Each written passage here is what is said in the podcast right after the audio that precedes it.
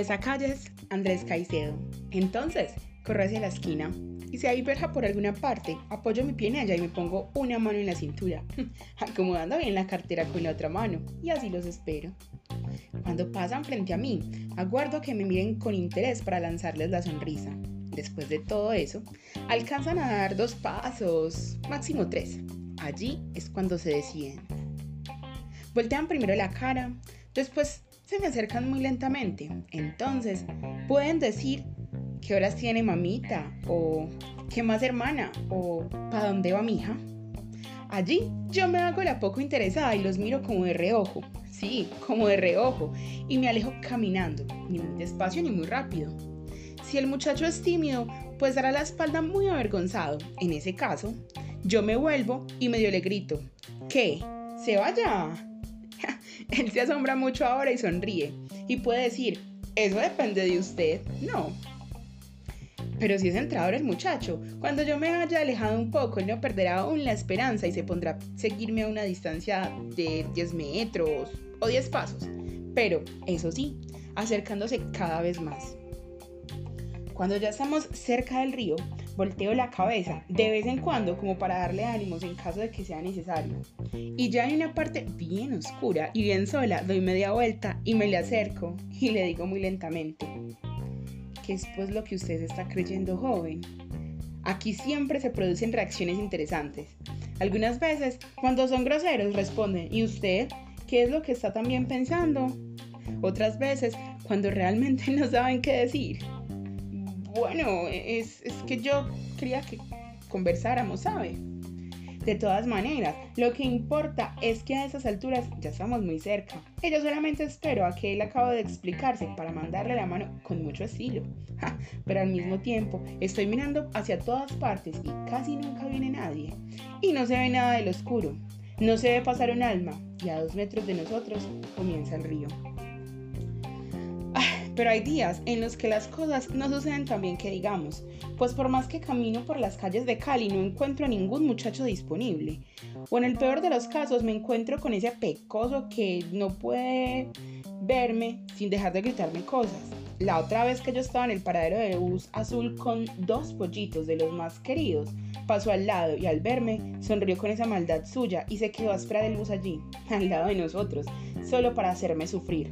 Lo sé, un día de estos. Voy a tener que hablarle, decirle que por favor me deje tranquila, que yo nunca le he hecho nada malo. Y si no me hace caso, pues tocará comenzar a pensar en un modo más efectivo de quitármelo de encima. Porque mi vida ya está lo suficientemente organizada como para que venga ese muchacho pecoso a estropear todo lo que yo ya he alcanzado. Aún así, hay noches en las cuales todo me sale a las maravillas. Puedo llevarme hasta cinco muchachos al río y quien quita que entre esos haya uno que comprenda todo de la mejor manera. Como uno de los viernes pasados que quiso terminar las cosas como Dios manda. El problema se arma cuando piensan que algo está funcionando mal porque a pesar de todo, yo no puedo perfeccionar hasta el más ínfimo detalle. Entonces se ponen impertinentes y groseros, de modo que tengo que enojarme de veras. Vayan a comer mierda. A ninguna mujer le puede gustar que un hombre quiera hacer el amor de esa forma tan borda. Y me paro arreglándome el vestido. Aquí es cuando ellos balbucean y dicen cosas pidiendo perdón. No mamita, no se vaya, que mire, que ni siquiera hemos empezado. Comprenda, nada más mire el estado en el que me deja. ¿Ah? Pero yo me voy caminando como si nada de lo más campante. Si me los encuentro mañana o al otro día, pues no los saludo, me hago la loca y listo. El muchacho pecoso que les digo estudia en el conservatorio, tiene un pelo y unos ojos muy bonitos. Yo lo conocí por intermedio de un amigo suyo, a quien otra vez también me lo llevé para el río. Donde se consiguen más muchachos es por los lados del latino, a eso de las 8 de la noche, sábados y domingos. Pero hay que tener cuidado porque a lo mejor me encuentro con Frank y con toda su gallada y otra vez me obligan a pegar para el río. Y si no me dejo de todos, allí mismo me cortan hasta que no me quede nada en la cara. Y le cuentan a mi hermano que yo estoy metida de buscapollos por todas las calles de Cali ¿Y para qué decirnos mentiras? Yo sé que mi hermano sí me mata. Pero no creo que al muchacho pecoso hay que tenerle miedo porque nunca anda en barra. Siempre que me lo encuentro va solo, así que no hay peligro. Como ya dije, lo conocí por intermedio de un amigo suyo y desde esa noche me gustó. Cantidades y comencé a seguirlo siempre que salía del conservatorio. Pero nunca pude acercármele porque siempre había mucha gente alrededor. Hasta que una noche me lo encontré de frente sin querer por los lados de la gruta y a pesar de la cantidad de gente que pasaba le dije ¿qué hubo? Y él me dijo ve, ¿qué hubo? Entonces me embollé. Me embollé toda, pues no sabía qué hablarle, hasta que le solté ¿para dónde vas? Y él me contestó ¿pa cine? Y le pregunté de una ¿no me invita? Me gustaría, hermana, pero ya una pelea me está esperando. Ah, Dije yo tragando saliva. Bueno, pues chao. Y comencé a irme hasta que él me dijo que, si querés, mañana nos encontramos. Vos verás. Mañana. Mm, bueno, ¿a qué horas? Pregunté, arrepintiéndome después porque no me hubiera gustado parecer tan interesada. ¿No? Pero él me respondió de una a las 9 de la noche, al frente del club de tenis, por aquí mismo, por la Avenida Colombia, ¿ok? Ok, le respondí yo, y allí mismo le di la espalda, como para que viera que a mí también me estaba esperando una persona. Pero la verdad fue que me puse a seguirlo hasta el teatro, y allí vi que era mentira lo de la pelada, que estaba esperando, porque entró solo a cine. A lo mejor es que no tenía plata para invitarme, quién sabe. Hombre, pero no era sino decirme, yo hubiera pagado la boleta. Yo no sé por qué es que ponen tanto problema. Llegué a Cali cuando tenía 11 años. Mi papá consiguió un empleo en una agencia de repuestos Ford y allí duró 7 años hasta que murió de tuberculosis.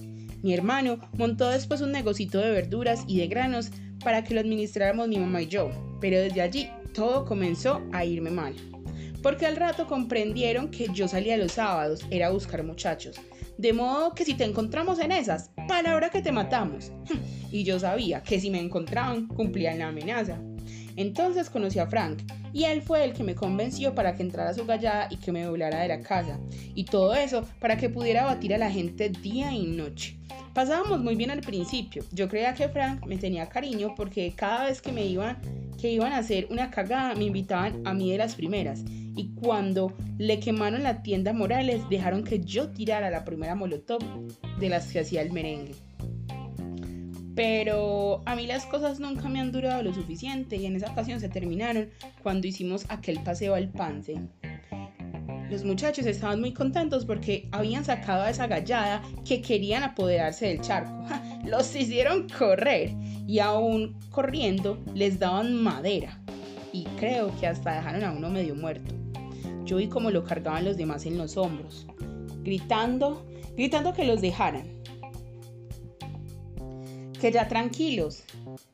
Que miren que tenemos un muchacho herido.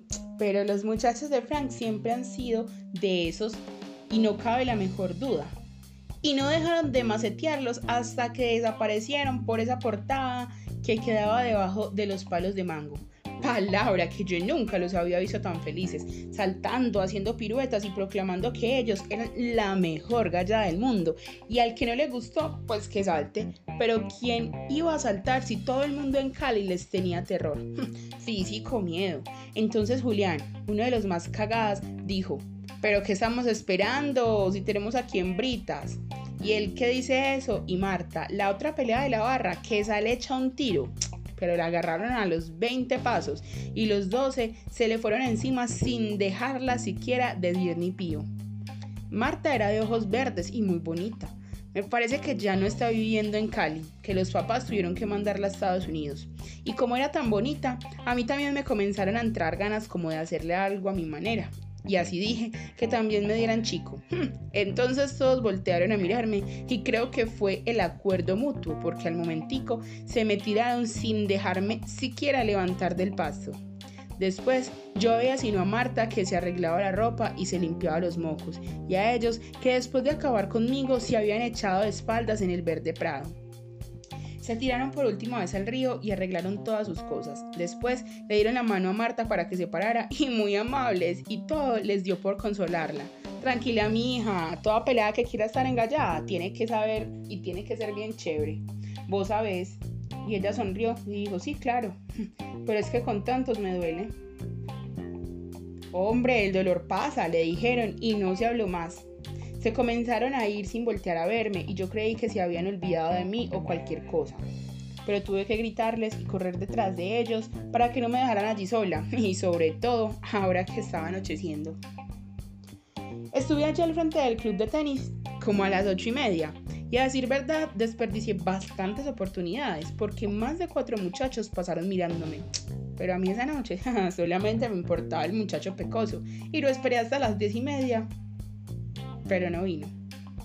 Pasó una larguísima semana antes de que volviera a encontrarlo. No bastó que todas las noches lo esperaba a la salida del conservatorio, con todo el mundo mirándome y comentando. Parece que le habían cambiado los horarios, o se había salido.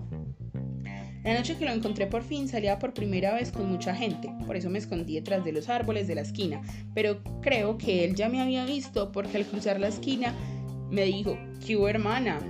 ¿Qué hubo? Le dije yo. Y ya estaba rodeada por todos sus amigos, hasta que él dijo, bueno jóvenes, aquí me quedo yo. Ellos se fueron después de despedirse entre risas y él se quedó mirándome y me dijo, ¿qué más hermana? poniéndome su brazo en el hombro. ¿A dónde vamos? dijo. Vamos a dar una vuelta por allí, le respondí. Caminamos sin conversar hasta que llegamos a la orilla del río Cali y allí fue cuando me besó por primera vez y yo tuve que atajarlo para que no fuera tan rápido porque podía venir gente, ¿no? Como que rápido. Si antes es que nos estábamos demorando mucho y diciendo eso me besaban la nuca y ese era el momento que había esperado y comencé a acariciarle el estómago como yo únicamente lo sé hacer.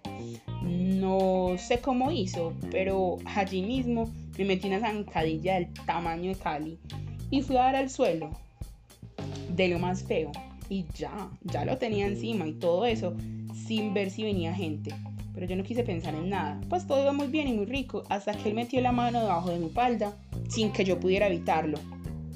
Entonces, quedó paralizado. Pero antes de que yo reaccionara, me levantó agarrándome de los hombros, me arrancó la blusa y me sacó los papeles y los algodones gritando que subiera la vida más puta de todas las vidas y dándome patadas en los testículos y en la cabeza hasta que se cansó. Cuando se fue, no sé si estaba llorando o se estaba riendo a carcajadas. Como ya dije, mi vida está lo suficientemente organizada para que venga él a estropearlo todo. Sobre todo, que me lo encuentro a cada rato en Cali. Pero lo bueno es que siempre anda solo. Por eso el asunto puede remediarse relativamente fácil. Y si no puedo, pues tocará ir pensando en pegar para Medellín o para Bogotá, o Pereira, Inclusive pues en esta ciudad las cosas se están haciendo cada día más difíciles.